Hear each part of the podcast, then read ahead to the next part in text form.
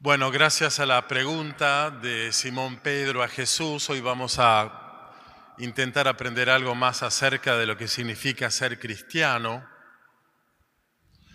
porque la pregunta es acerca de cuántas veces tenemos que perdonar, y el perdón es como la materia difícil de la facultad, pero bueno, hasta que no aprendamos a intentar perdonar, no nos recibimos de cristianos, si pudiera ser la metáfora, ¿no es cierto?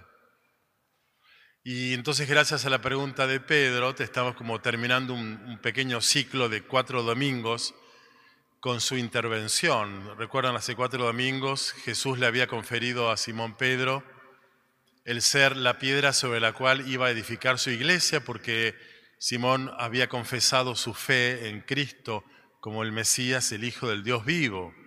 Y entonces Jesús le había entregado la llave del reino y lo que él atara y desatada en la tierra que quedaría desatado y atado en el cielo. Pero Dios le confiere semejante poder, un poder divino, celestial, a un ser humano y terrenal.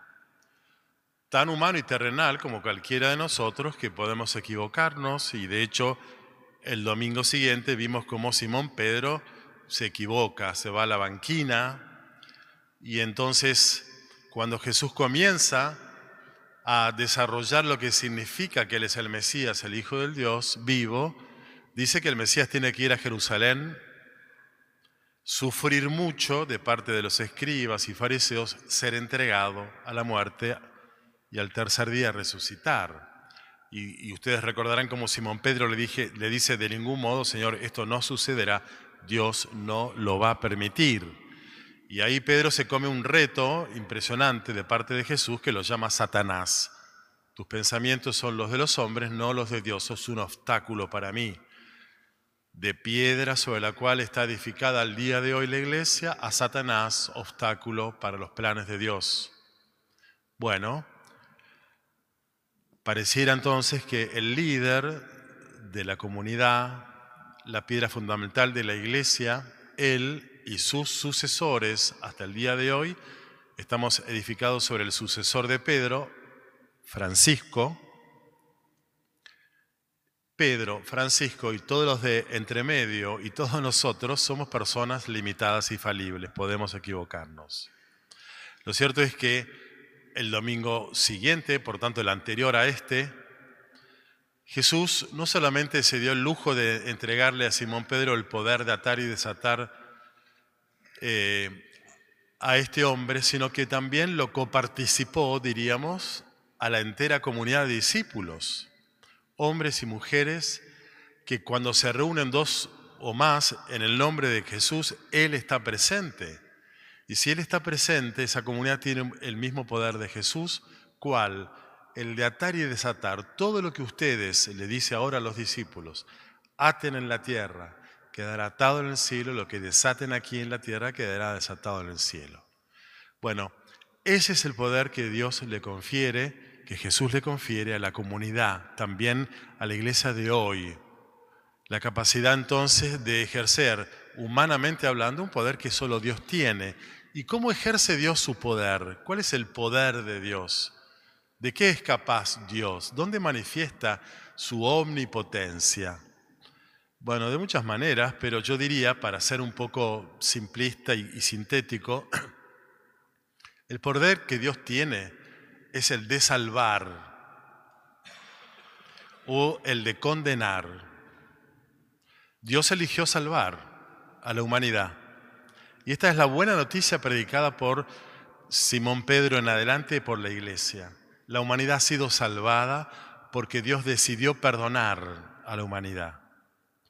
Y entonces la comunidad recibe ese poder de perdonar, que es el poder de Dios. Allí en su carta sobre las familias, el Papa Francisco, eh, refiriéndose a la situación de las personas divorciadas en una nueva unión matrimonial, dice, nadie puede ser condenado para siempre, porque esa no es la lógica del Evangelio. Uno diría, chocolate por la noticia, pero ¿cuándo fue que la iglesia perdió la memoria, la conciencia de que Dios ha perdonado a la humanidad y que nadie puede ser condenado para siempre, porque esa no es la lógica de Jesús.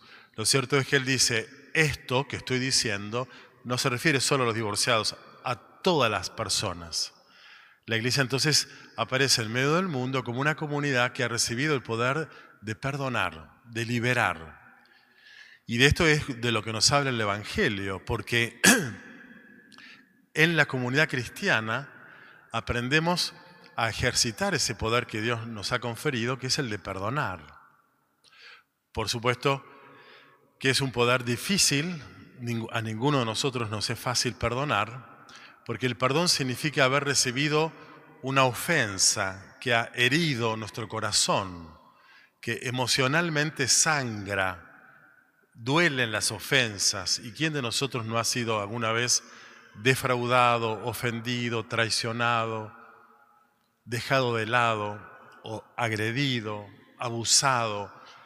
Eh, bueno, hay muchas maneras con las cuales podemos ser ofendidos y esto deja una huella en el corazón, en el alma. Y esa herida entonces duele. Y el camino del perdón, porque de hecho es esto, un camino, es un camino de duelo.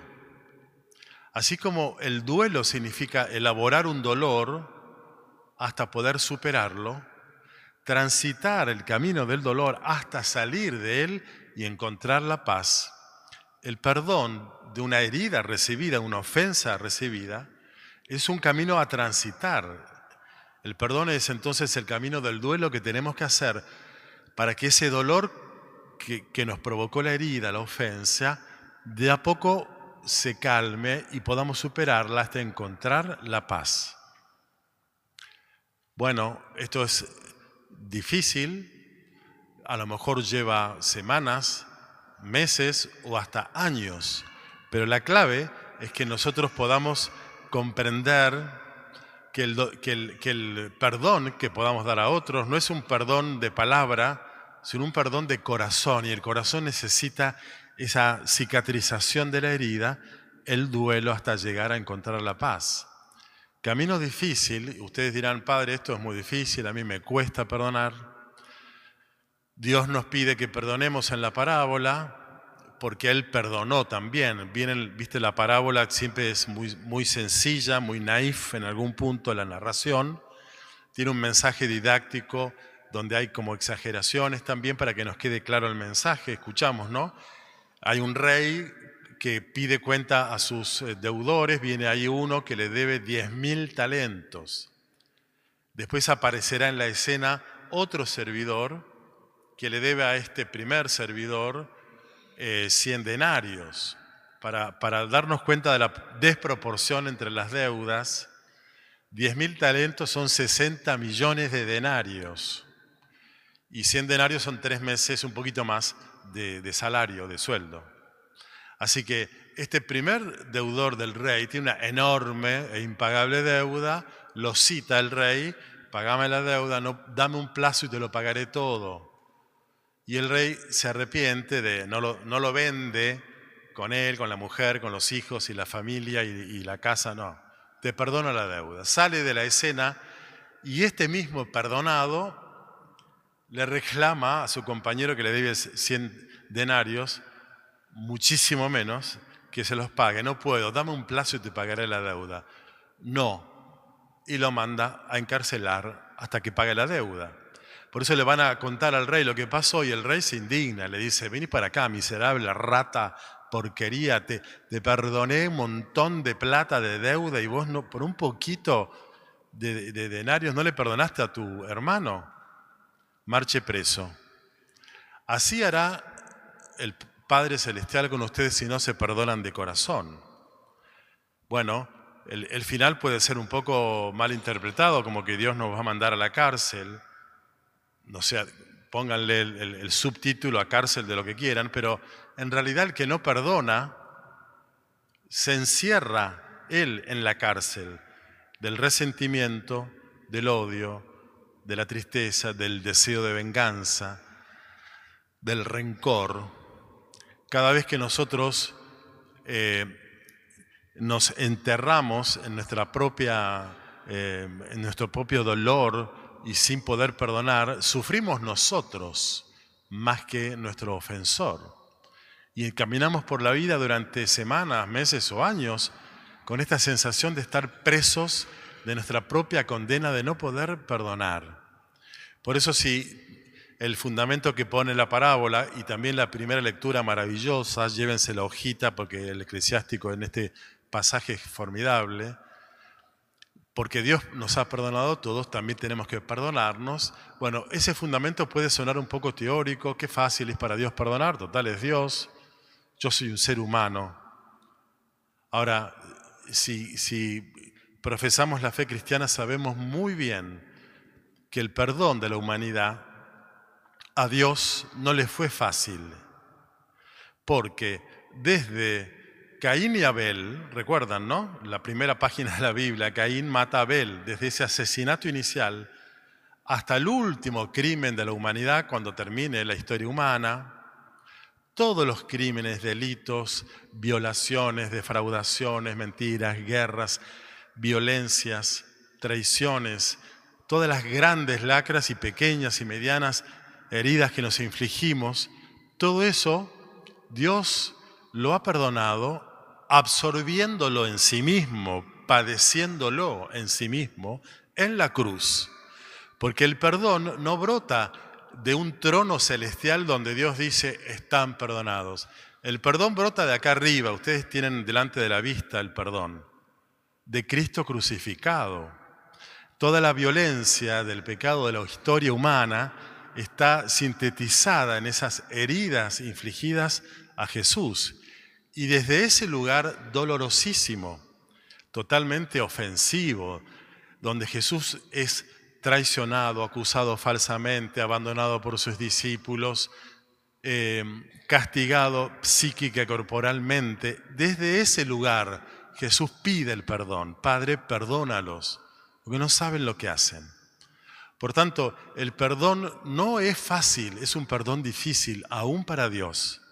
En el Antiguo Testamento hay una metáfora para explicar el máximo dolor que puede atravesar un hombre o una mujer.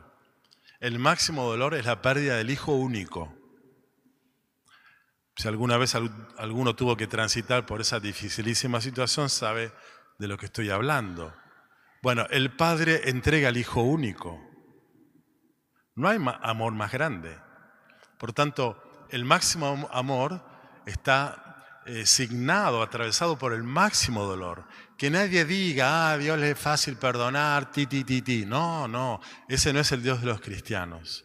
Por tanto, la humanidad le pesa a Dios y le pesó en la entrega dolorosa de Cristo crucificado, desde el cual, desde ese lugar en la cruz, recibimos el perdón. Por tanto, la humanidad está reconciliada. Y esto hay que saberlo, porque cuando no perdonas a tu marido, no perdonas a tu mujer, cuando no perdonas a un hijo o a tus padres, además de quedar vos encarcelado en el rencor, estás reteniendo un perdón que ya fue dado por Dios.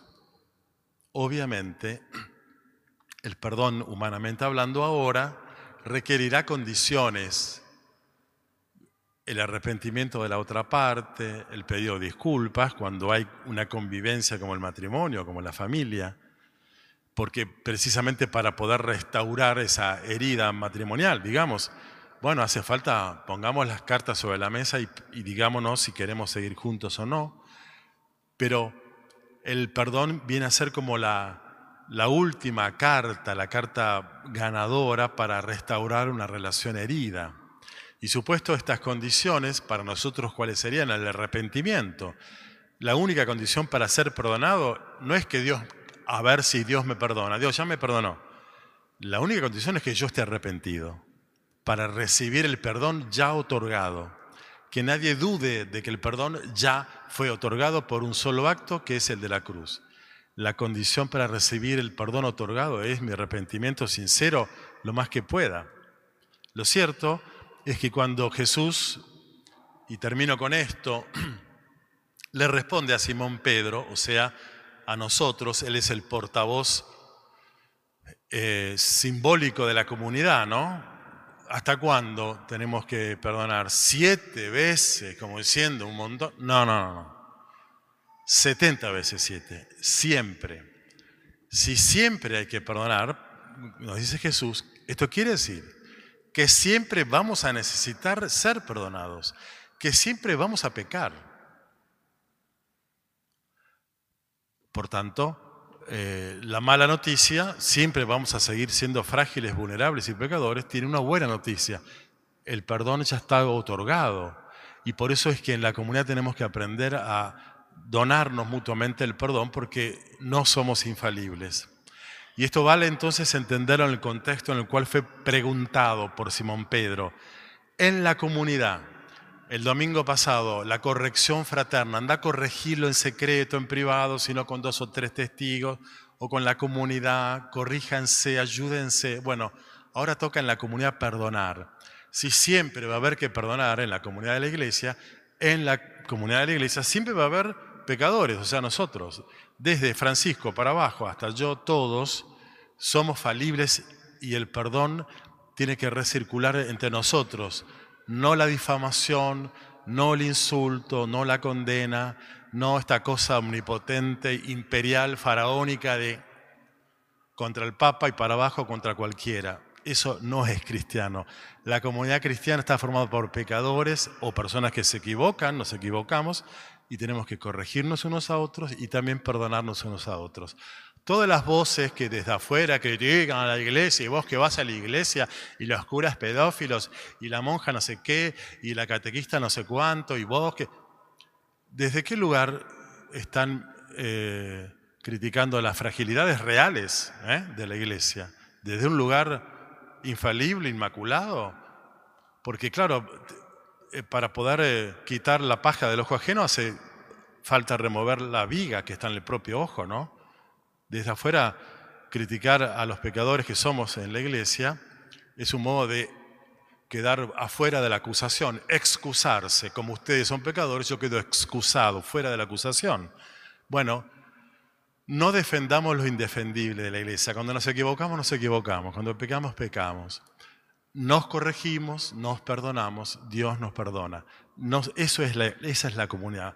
Una realidad muy humana, pero habitada por el perdón divino y el poder, insisto, divino, celestial, de humanizar, hacer terreno el perdón de Dios en, vínculos más, más fraternos.